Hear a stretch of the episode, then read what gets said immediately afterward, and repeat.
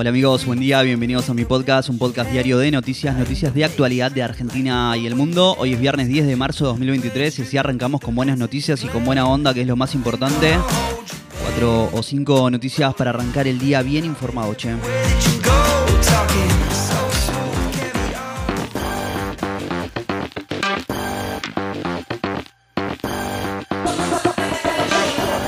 Hoy la expectativa está puesta en la presentación de Cristina Kirchner, quien hablará en Río Negro un día después de que se conocieran los fundamentos de la sentencia en su contra en la causa de vialidad.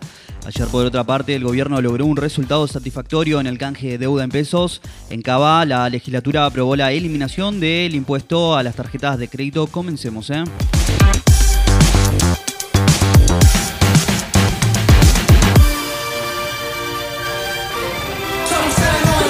Cristina Fernández de Kirchner vuelve a hablar en público tras conocerse los fundamentos de la condena en su contra. La vicepresidenta viajará hoy a Vietnam, donde recibirá un doctorado honoris causa de la Universidad Nacional de Río Negro.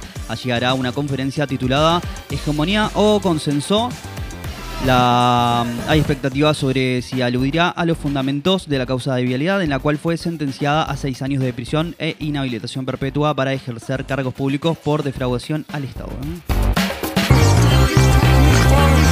Canje de deuda en pesos propuesto por el gobierno tuvo un 64% de adhesión. El Ministerio de Economía logró así postergar vencimientos de marzo a junio por un total de 4.3 millones de pesos para 2024 y 2025.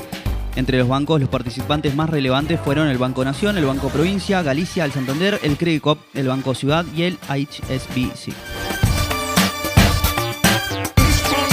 Tiroteo en una iglesia de Hamburgo dejó al menos siete personas muertas y varias heridas. Ocurrió en un templo de testigos de Jehová en una ciudad alemana y algunos medios hablan de las víctimas fatales, que fueron ocho.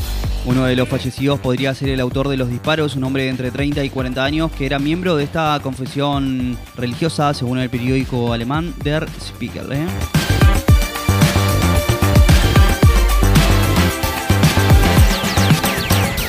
La legislatura porteña aprobó por una unanimidad la eliminación del impuesto a las tarjetas de crédito. El proyecto había sido anunciado por Horacio Rodríguez Larreta, el propio jefe de gobierno.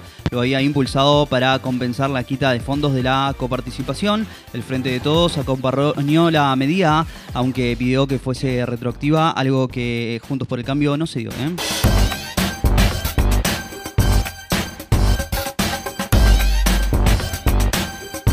Solo el 43% de los estudiantes llega a sexto grado a tiempo y con los conocimientos satisfactorios en lengua y matemáticas. Según un informe de Argentinos por la Educación, solo el 57% llegó a sexto grado sabiendo de los contenidos mínimos. Aún así, el 92% de los estudiantes completan su escolaridad en el tiempo señalado debido a las políticas de no repitencia que se aplican en las distintas jurisdicciones.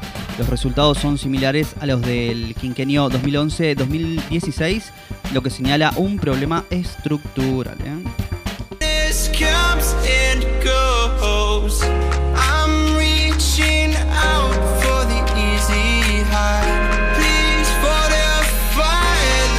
Y bueno amigos, si llegaste hasta acá te lo agradezco mucho. No olvides suscribirte, darle al follow y compartir. Te espero mañana con más noticias y buena onda, que es lo más importante. Chau, chau.